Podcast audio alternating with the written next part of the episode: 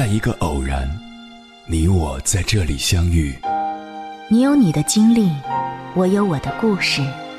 因为彼此的寻觅，我们走到一起。千山万水只为你，捎来谁的秘密？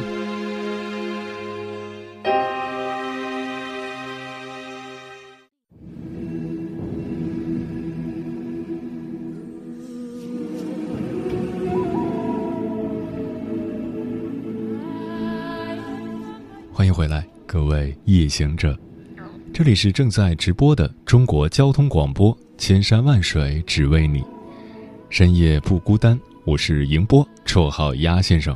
我要以黑夜为翅膀，带你在电波中自在飞翔。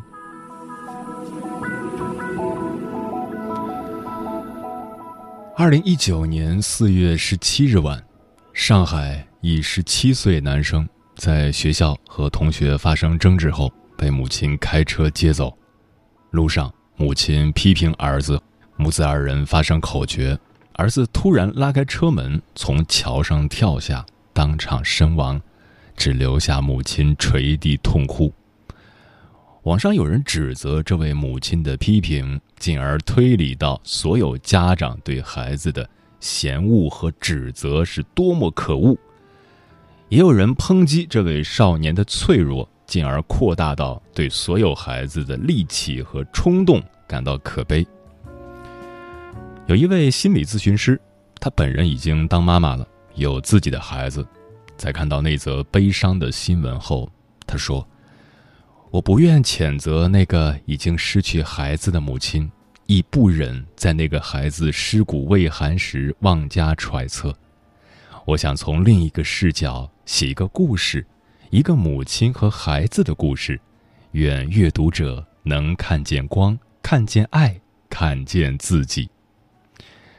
接下来，千山万水只为你，跟朋友们分享的文章就是这位心理咨询师的原创故事，名字叫《停止你的说教，抱紧那个孩子》，作者刘娜。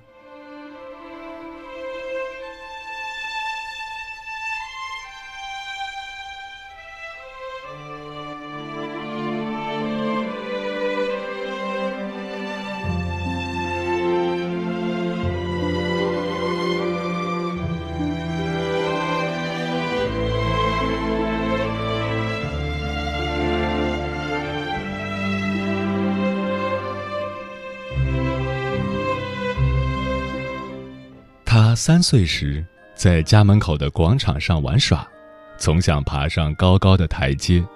你提醒他：“宝宝，从台阶上摔下来很疼的哦。”当你和邻居聊会儿天的功夫，他还是爬上了台阶，并从上面摔了下来，疼得趴在地上哇哇大哭。你本可以像小时候你妈妈批评你那样批评他。我怎么提醒你的？摔下来会很疼的，你偏不听，哭还哭，哭什么哭？但你想了想，跑过去抱住他，把他揽在怀里，不停抚摸着他的后背。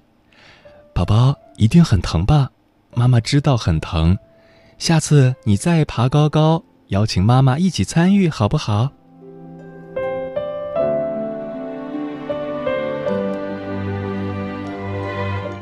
五岁时坐在餐桌上吃饭，把饭菜撒得到处都是，还不小心打碎了盛汤的碗。你手忙脚乱地收拾着残局，很想劈头盖脸地指责他。妈妈说过多少次了，把菜放到面前的小碗里，不要拿着筷子乱戳，把碗戳掉地上烂了吧。但你想起小时候因一不留神把碗摔碎。被大人怒骂后的恐惧，就慢慢把烂碗装进垃圾袋，抱了抱那个因犯错低着头不作声的孩子，然后拿起筷子给他做示范：怎么夹菜，怎么放到小碗，如果够不着，怎么请妈妈帮忙；如果想喝汤，如何先放下筷子，如何双手捧着汤碗。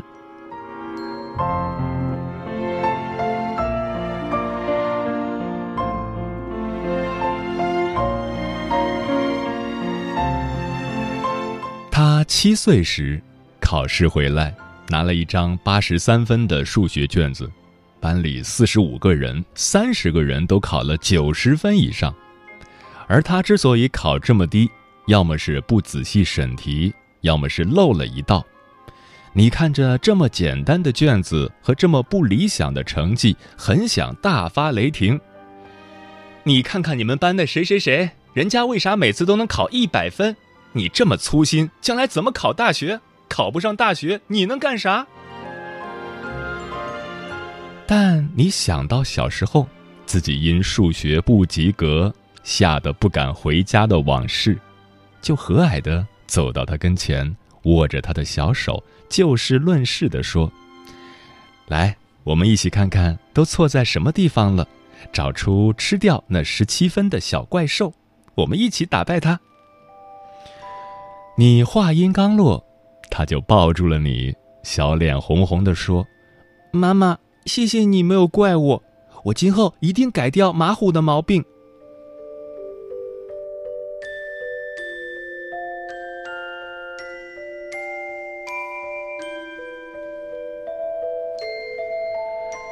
他十二岁时，已经长得和你差不多高了，声音变得沙哑，嘴角长出胡须，不再像小时候那样黏你，常常回到家就把自己关到房间里。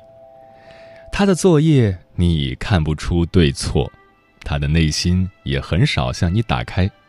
饭桌上聊起什么话题，你想和他探讨时，他常常还会翻你一个白眼儿。你懂什么？他一度厌学，迷上游戏，视老师为宿敌，视父母为冤家，视学习为痛苦。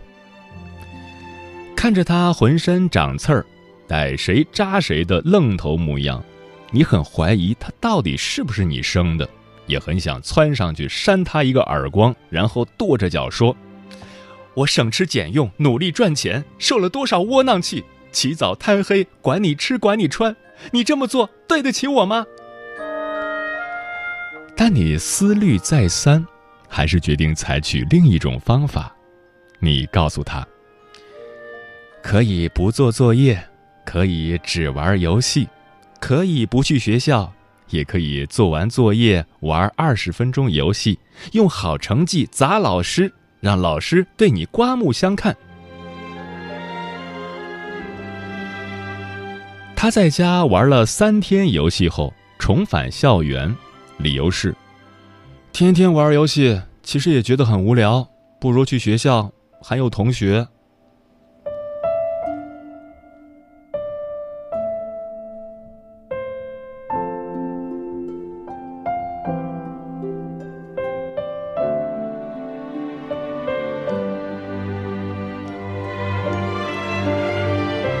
他十七岁，比你高出一头，脚像小船，食量惊人，性格倔强，不愿认输，爱打抱不平，喜欢和人争论，也因此没少惹麻烦。老师给你打来电话，说他因为一只袜子和室友吵了起来，还要动手打对方，请你到学校来一趟。当时你刚挨完领导的批评。一腔怒火，满心焦灼，就开着车来到学校，低三下四的向他的室友和老师道歉后，把他拽上了车。一路上，你想到工作的压力，想到同事的排挤，想到他的惹事，绝望又沮丧的你，很想大声吼叫他：“你看我都忙成什么样子了，你还天天给我添乱！你除了做货，除了添堵，你还会干什么？”但通过后视镜，你看见他虽强壮但稚嫩的身躯，他虽冷漠也迷茫的眼神。你想到当初他在你肚里时，你最大的心愿不过是他能健健康康、快乐的长大，而不是他成为一个优秀体面的孩子。你忽然有些内疚。晚上休息时，你走到书房。看着他写作业的背影，说：“我想，要是我的室友把臭袜子故意放在我的床上，我也会和他大吵一架的。”听到你的这句话，原本低头做题的他，肩膀忽然猛烈抖动起来。你走过去，抱了抱他。他忽然哭得像个一岁的孩子。妈妈，回来的路上经过大桥时，我忽然想，如果你也像别人那样误解我、指责我、不听我解释，我干脆拉开车门就跳下桥算了。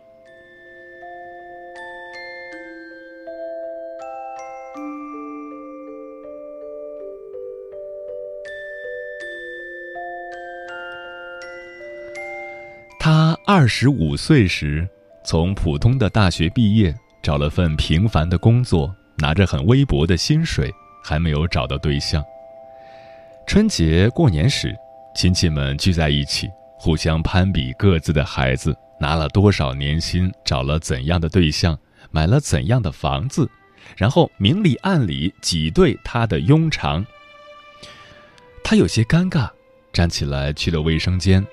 你很想接过亲戚们的话茬，跟着说一句：“哎呀，俺家这孩子就是没什么出息啊。”但你笑了笑，然后坚定又有力地说：“真为你们的孩子高兴，但我也以我儿子为自豪。他挣钱不多，但每个月都要攒下一些，为买房首付做准备。他没有对象，但他不随便谈恋爱。我觉得。”这也很好。你说完这话，他从卫生间出来，坐到你身边，用宽大的手握住你冰凉的手，然后悄悄对你说一句：“谢谢你，妈妈。”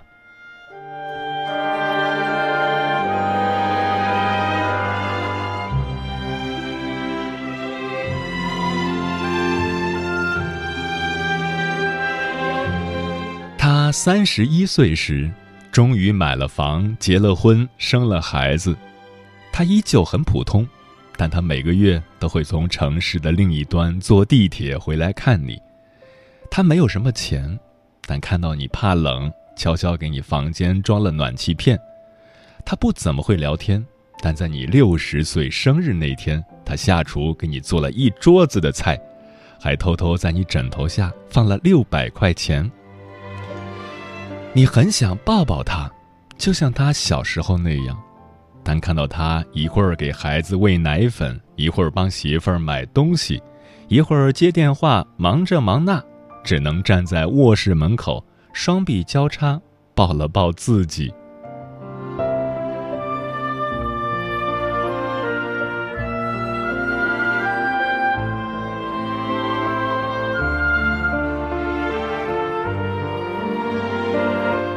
他四十岁时，你病倒了，很严重的病，手术后化疗、放疗，他请了长假，整日守在床边，带你去医院，抱着你做这样那样的检查，给你翻身喂药，从不嫌烦。他抱你的时候，你看见了他鬓角的白发，想到他也不再年轻，就更紧地抱住了他。有天黄昏，他坐在床边给你包你最爱吃的血橙，突然慢悠悠的说了句：“妈妈，我爱你。”你一下愣在那里，橙子也从手里掉到雪白的床单上。自从他十二岁进入叛逆期，就再也没有说过这句话了。他接着说：“妈妈。”虽然我不是天底下最好的儿子，但你是天底下最好的妈妈。我三岁时不听你的话，从台阶上摔下来，虽然你很害怕，还是紧紧抱住我。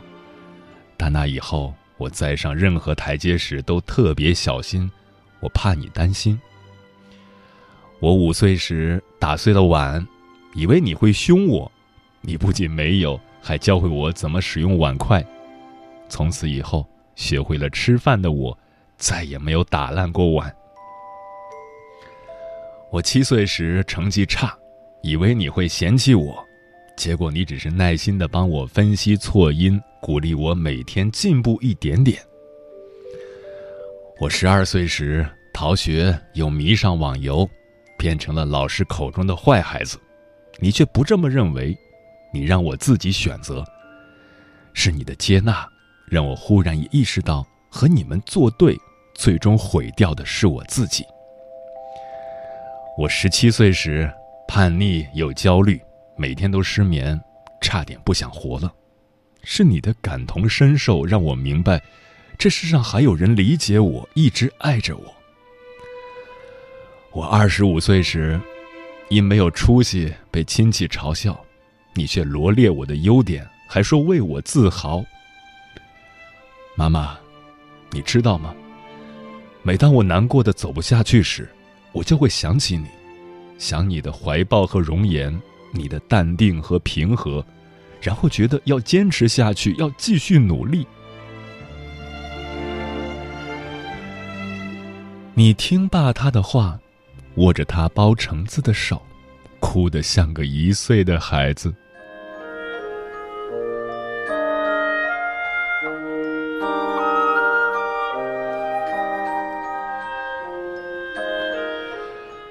他四十二岁时，你在他的怀抱里。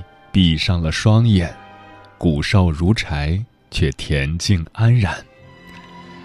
他请人在你的墓碑上画了一幅画，一个满面慈祥的母亲，抱着一个襁褓中的婴儿，画旁边刻着这么一行字：“这是位极少说教的母亲，但她的拥抱，胜过人间道理无数。”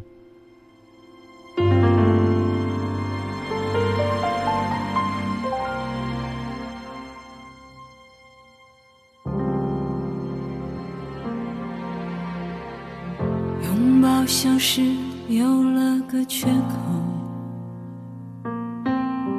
简单的交心成了奢求。你礼貌问候我笑着摇头像最初相遇一样温柔。当孤单成为我的朋友又何必牵绊你的自由？你眼中先的剧透沉默总好过喋喋不休想要挽留却说不出口不舍得痛说不出口怕没出声音忍不住泪流想问以后却说不出口分手的话说不出口。怕听到你说我们还能做朋友。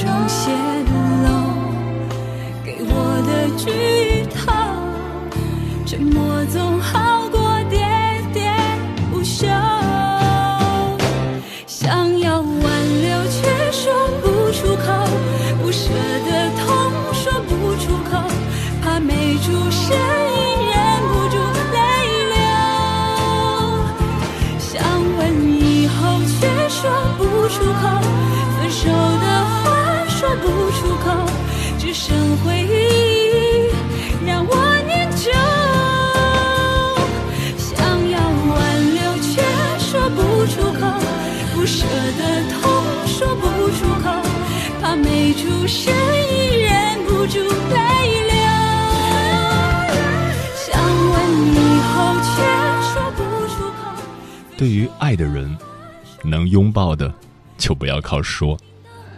这里是正在陪伴你的千山万水，只为你。我是迎波，绰号鸭先生。我要以黑夜为翅膀，带你在电波中自在飞翔。今晚跟朋友们聊的话题是：你是一个喜欢说教的人吗？听友柠檬说，以前觉得发表自己的意见而已，后来感觉到别人的反应，就觉得自己凭什么说那么多呢？人家不喜欢你的想法，很排斥。当然，知道了这些以后，就再也不喜欢说自己的想法，只能乐观的评价，然后自己不参与，感觉没有发言权。但又能怎样呢？说教你也必须是和你关系好到一定程度，不然不要轻易表达，因为他们不懂你。南京小镇少年说：“我可能更喜欢给建议，而不是说教。说教给人距离感。我的高中老师更多的是搬个凳子，两个人坐在一起讨论，或者给出一些建议。” Believe 说：“以前我也会说教，后来长大了就觉得每个人都有每个人的行为方式。如果你实在看不下去了，可以轻微的提醒下。”嗯，最近因为疫情，很多家长和孩子是朝夕相伴。由于父母家庭教育水平的不同，有的家里母慈子孝、其乐融融，读书看报做手工；有的家里则鸡飞狗跳，孩子除了不好好写作业，啥都干，玩游戏、刷视频，不论父母怎么说，都无动于衷。那么，父母到底如何说才能更有效呢？在这里，跟各位家长分享八条与孩子沟通的要诀。一，声调和身体语言决定沟通的效果，不是文字。相比于居高临下的命令式沟通，我们更乐于接受温和的建议。二，说的对不对没有意义，说的有效果才重要。三，沟通的效果由对方决定，但是由自己控制，因为自己可以改变沟通的模式。如果对方不给你表达的机会，不妨换一种交流方式，比如写一封信。四，重复旧的做法只能得到旧的结果，重复式的唠叨只能增加孩子的厌烦，而不会改变事情的结果。五，每说一句话，先问问自己，这样说会使孩子增加了力量，还是减少了力量？这样做。会使事情的效果更好还是更坏？父母想要给孩子提建议时，不妨想想这句话会不会对孩子的自信心造成打击。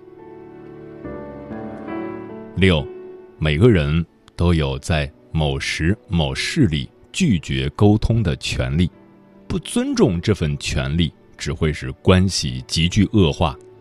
当孩子不想说时，家长不要勉强。七，一个人不能改变另一个人，他只能改变自己，或者做一些事，使得对方想改变，为自己做些安排，这样使对方无论有没有改变，都不影响自己的成功与快乐。八，任何事情，都至少有三个解决方法。借口。让平凡的阳光已穿不透。诱人的方式是绝无仅有。要平静的生活都抬起头。学习新研究后，寸草不留。赞不绝口，欢迎刚进野兽。摩天大楼太稀有，人人高贵富有，表情温柔，怕献丑，没人吐出骨头。你们谁畏惧帮手？摩天